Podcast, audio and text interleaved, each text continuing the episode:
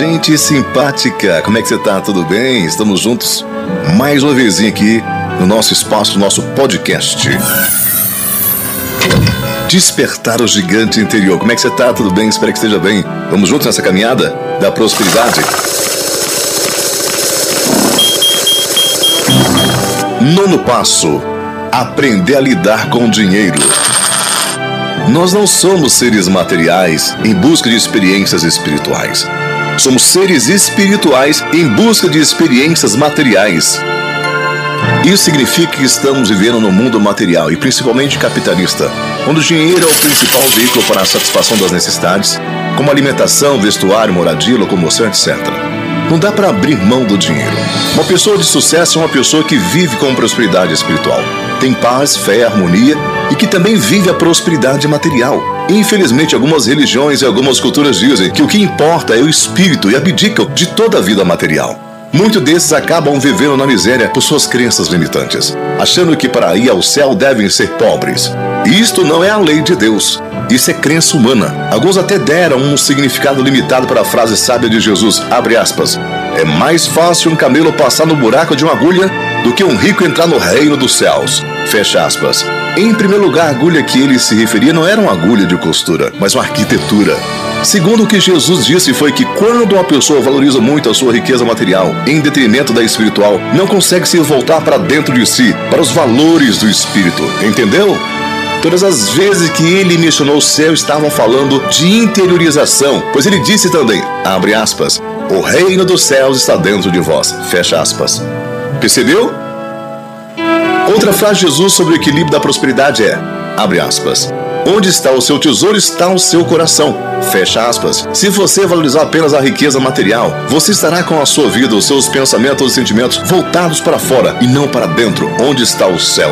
E isso não implica que se você tiver dinheiro, prosperidade, conforto e riqueza, você não poderá ir ao céu, porque depende do valor que você dá às riquezas materiais e espirituais.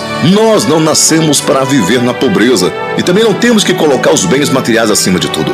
Prosperidade é equilíbrio e abundância da vida material e espiritual.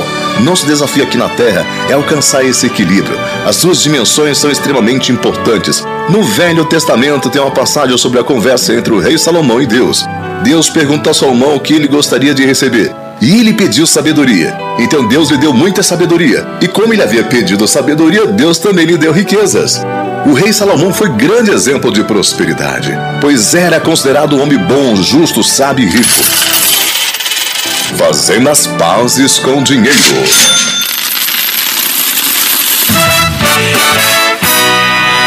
Para desenvolver a prosperidade, precisamos melhorar o nosso relacionamento com o dinheiro. Dinheiro é energia positiva que deve fluir nossa vida com harmonia.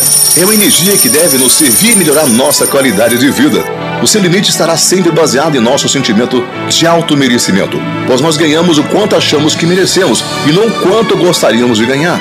Não dá mais para dizer que dinheiro é sujo, pois dinheiro é vitalidade. Não dá para ficarmos constrangidos quando temos que receber um dinheiro, pois o constrangimento afasta esse tipo de energia Quantas vezes alguém ficou nos devendo e quando foi nos pagar dissemos, abre aspas, não precisa se incomodar, fecha aspas. Em alguns casos nem queremos pegar o dinheiro mesmo precisando dele. Muitas pessoas fazem trabalhos e acham que não deve cobrar. Se você é um deles, talvez tenha uma crença limitando a sua vida material. É bom pensar nisso.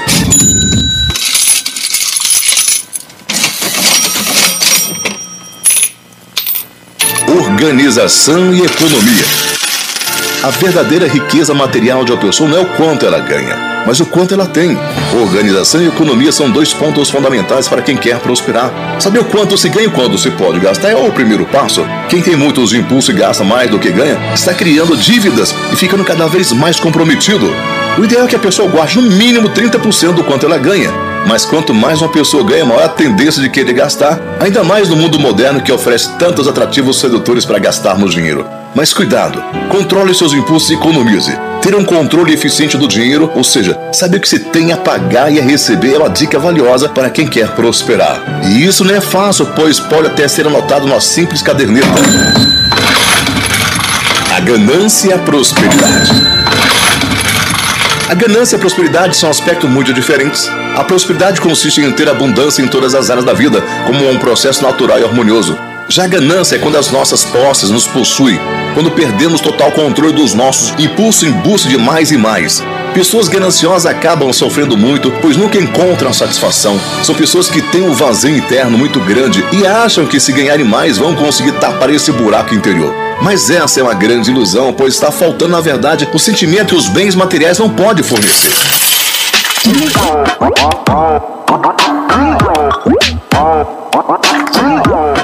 Valorização do dinheiro.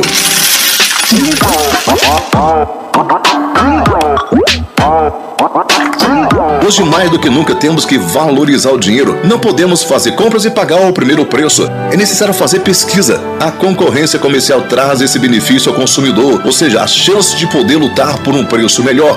Saber negociar também é fundamental. Não podemos ter vergonha de pedir desconto quando formos comprar alguma coisa. Faça esse teste. Não é necessário ser muito insistente, mas quando for comprar alguma coisa, peça um desconto. Sabe que o brasileiro está acostumado a ter uma margem muito grande de lucro e quando você pede um desconto e força o vendedor a baixar um pouquinho essa margem, devido à grande concorrência, ele certamente vai optar por perder um pouquinho o seu lucro a perder o cliente. Seja fino e busque descontos. Todos os descontos que você conseguir obter, anote uma caderneta e no final de um mês faça uma soma. Talvez você possa se surpreender com o que conseguiu. Lembre-se, de moedinha em moedinha você pode encher o seu cofre.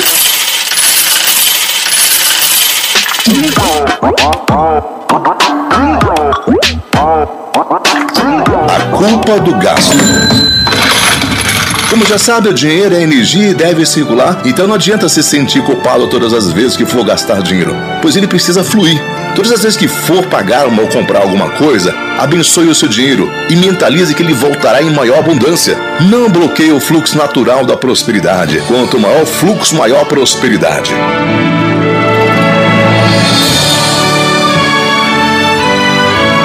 Pense grande.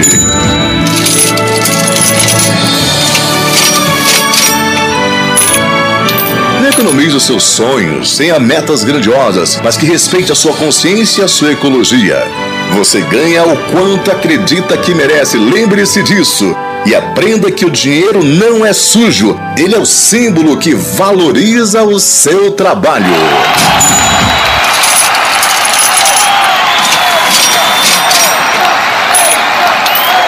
Ficamos aqui em mais um episódio maravilhoso. Desperte o seu gigante interior. Eu, Aldemir Borges, Publicidade, sou locutor publicitário aqui do Guarda 2, Brasília, Distrito Federal. Sou instrutor de oratória, pesquisador da alma humana, palestrante motivacional de alta performance. Eu sou autodidata, breve curso de oratória terapêutica, colocando todos os fantasmas pra fora, relaxando, com mais eloquência, falando bem, ensino bom de papo. E que Deus te abençoe abundantemente e poderosamente todos os dias da sua vida. Gratidão e perdão sempre, meu Deus. Gratidão Gratidão e perdão sempre, meu Deus. Gratidão e perdão sempre, meu Deus. E esse é Zé. Forte abraço, beijo enorme, tchau e até o próximo encontro.